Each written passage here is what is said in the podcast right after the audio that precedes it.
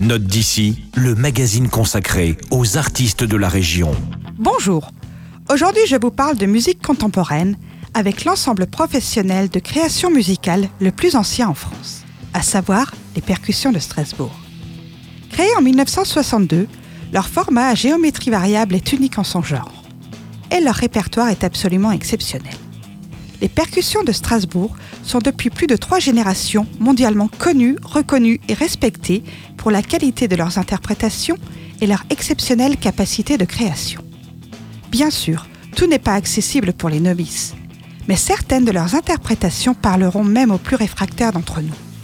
Je pense notamment aux diverses collaborations qu'ils ont initiées, notamment avec le joueur de djembé Adam Adramé ou avec le groupe strasbourgeois Orc. Je vous propose maintenant d'écouter un duo de marimba, extrait d'une pièce nommée Le livre des claviers du compositeur français Philippe Manoury.